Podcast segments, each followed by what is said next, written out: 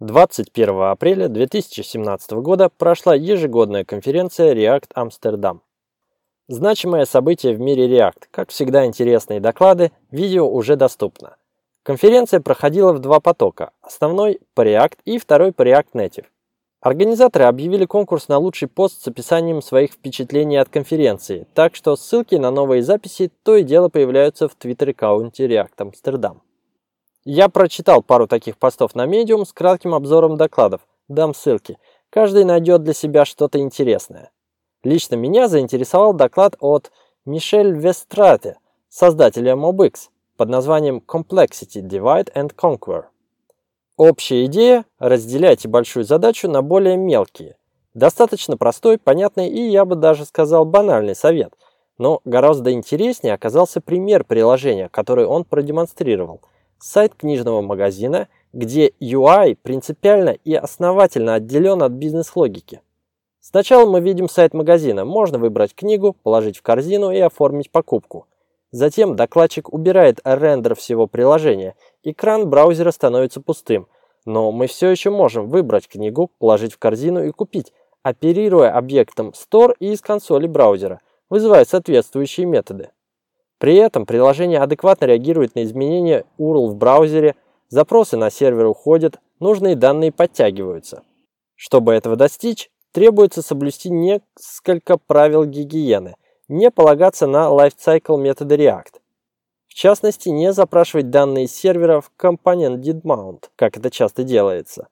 А роутер не должен сам выбирать, какие компоненты рендерить. Он должен менять состояние в store, и много других интересных советов, которые позволят разделять и властвовать. Следующая тема для обсуждения в подкасте уже не касается React Amsterdam. Это Progressive Web Apps. Посмотрите репозиторий с реализацией Progressive Web Apps на нескольких фреймворках React, Preact, Stevie, Vue, Angular и Viper HTML. Само по себе приложение – клон Hacker News. Если же клоны Hacker News вас не впечатляют, вот еще одна аналогичная инициатива – написание блог-платформы на различных стеках технологий. Называется Real World. Что интересно, в репозитории Real World сравниваются не только frontend фреймворки, на данный момент там React, Angular 1 и 2, но и backend реализации – Node Express, Django и Rails. И все они работают по одному и тому же API. Frontend полностью отделен от backend а. Можно миксовать. В планах автора реализовать еще больше примеров этой же блог-платформы на различных frontend и backend технологиях. Приглашаются контрибьюторы. В дополнение к репозиторию идет сопроводительный пост на Medium. Горячая тема недели – это утилита Prepack, которая делает JavaScript код быстрее. Новая шокирующая разработка от ребят из Facebook. Находится пока в ранней стадии и не рекомендуется к продакшн использованию – Однако все уже начали постить в Twitter бенчмарки своих приложений, которые ускорились в два раза. Итак, припак – это утилита, которая применяется к исходному коду нашего приложения, трансформируя его таким образом, чтобы в рантайме все становилось быстрее. Идея простая. Все, что может быть вычислено статически на этапе компиляции, должно быть вычислено заранее, а не в рантайме. Простой пример. Мы пишем const x равно 2 плюс 3. Эту строку исходного кода можно было бы записать просто как const x равно 5, чтобы не делать сложения в ходе выполнения программы в браузере или на ноде. На самом деле, такой простой пример, как 2 плюс 3, скорее всего будет успешно оптимизирован и современными JavaScript движками. V8 в Chrome и Node, SpiderMonkey в Firefox, Chakra в Internet Explorer, JavaScript Core в Safari. Но, во-первых, чтобы оптимизировать такой код, движку браузера придется все-таки затратить некоторые усилия – Согласитесь, браузеру было бы гораздо приятнее получить готовую инструкцию const x равно 5. Во-вторых, JavaScript-движки – это очень сложные программные продукты. Они много чего умеют, но много чего пока и не умеют. Внедрение новых оптимизаций в их код, написанный на C++, это не быстрый процесс, который затрагивает очень много пользователей, так что разработчикам браузеров надо быть очень осторожными. Под капотом припак использует Babel, чтобы распарсить исходный код и построить абстрактное синтаксическое дерево AST.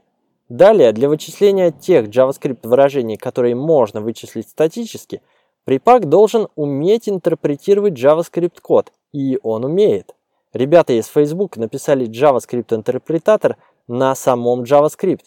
Он совместим со спецификацией ECMAScript 5 и во многом следует спецификации ECMAScript 2016. Конечно, очевидно, что этот интерпретатор сам по себе медленнее, чем навороченные движки V8 или SpiderMonkey, но это и не важно, так как припак запускается только в момент сборки на машине разработчика или на CI-сервере. Помимо простых JavaScript выражений, припак умеет оптимизировать на основе символических вычислений с обходом всех возможных вариантов. Например, если в нашем коде встречается вызов date.now, то на этапе компиляции неизвестно, какое значение даты будет в реальном окружении.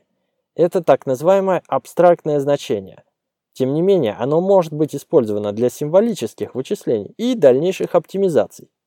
Даже если в нашем коде, казалось бы, все гладко, припак дает пользу, значительно сокращая вспомогательный код загрузчиков модулей, всю ту обвязку, которую генерирует веб-пак.